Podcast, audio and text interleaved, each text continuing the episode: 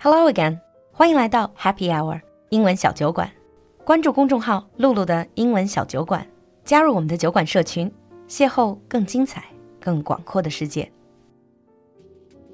Hi everyone, and welcome back to America Under the Microscope. 欢迎你回到闲话美国。Hi James. Hi Lulu. So, what are we going to talk about today? Well, we're going to talk about an aspect of language that some people really like to learn when they study a foreign language, and in fact, probably some of the first words anybody ever learns. Uh, I think I got a clue, but go on.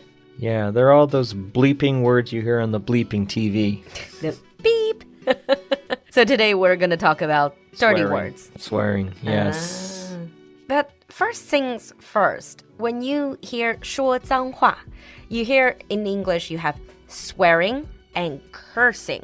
If you look them up in dictionary, they have other meanings.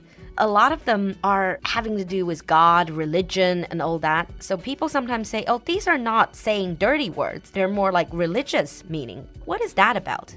Well, because originally, when we were thinking of swearing and cursing, it was saying bad things about religious beings. Like Christianity is like saying bad things about God. But in modern contexts, when we say swearing or cursing or cussing, it's just in general me- using just these bad words or these vulgar words in just general conversation.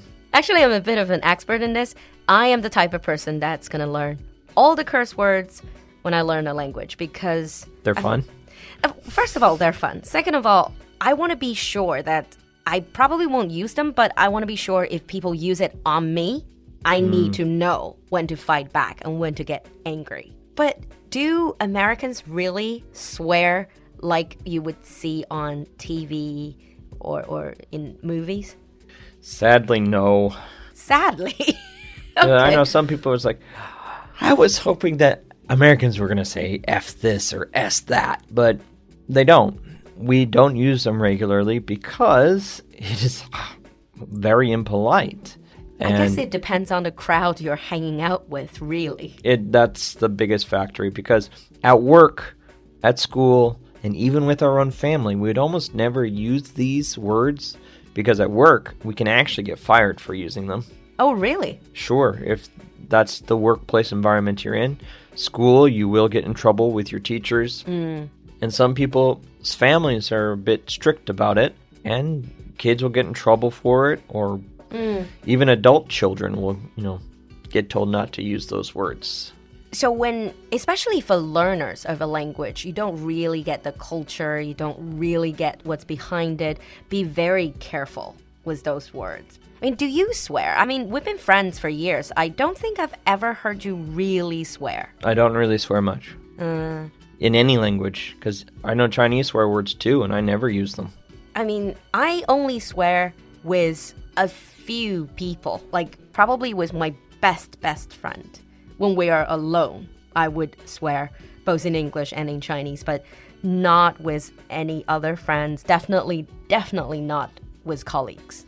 Mm, right. That's just because unless you really know the person you're talking to and how they feel about these words, it's just the best advice is just don't use them. You don't need to use them. They don't have any functional purpose. I know.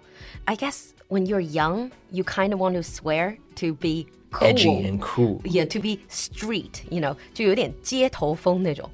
But honestly, as an adult, when you swear, most people will not have a positive impression of you. No, they won't. In fact, they might think it's like that's very uncouth. That's just rude. It is quite rude. Yeah. Mm. But still, let's talk about swear words. So at least our listeners know what we're talking about. Okay. So, talking about swear words for this lesson, we're going to keep it PG.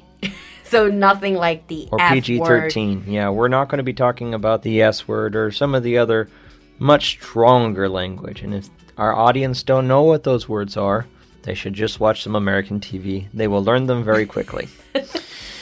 so, we're going to the key thing about swearing in American English or any language really is intonation. And this is where a lot of learners get wrong. 啊，就是语调. Yeah, of course, because you need to sound angry to make an impact, to have the power of it. Well, we don't always use swear words for anger. We can also use them for, Oh, for excitement. Excitement too. It's like, damn. Versus damn. Uh, Okay, intonation is really important for all of these, whether it's like these three common ones that are pretty low on the scale, like damn, crap, and bastard. damn, it, the whole thing is God damn it. Yeah, god right? damn it. How bad is that? I mean, among, just say to your average Americans. To average Americans, not really that bad at all. Some more religious people really hate that one. Mm-hmm. That's the one I use most of the time. So if I like kick something with my toe on a cold day, that's the word you'll hear me say. or if I drop hot coffee on my hand, uh, So, as far as swearing goes, this is not that bad. no, not at all. Even the next word, like crap, mm. because we use crap all the time. Like usually when we're just talking about a thing that doesn't work very well, like this book is crap, so like not good quality, or this food is crap, not good thing. But it can also be, like you said before, is the damn. It's like It's you drop I something. love this crap. Yeah, that's true. So you can use it both ways. It's really like intonation is the key. Listen for the in- intonation. I think with the right intonation, you can make any word into a swear word. That's actually what my grandma taught me.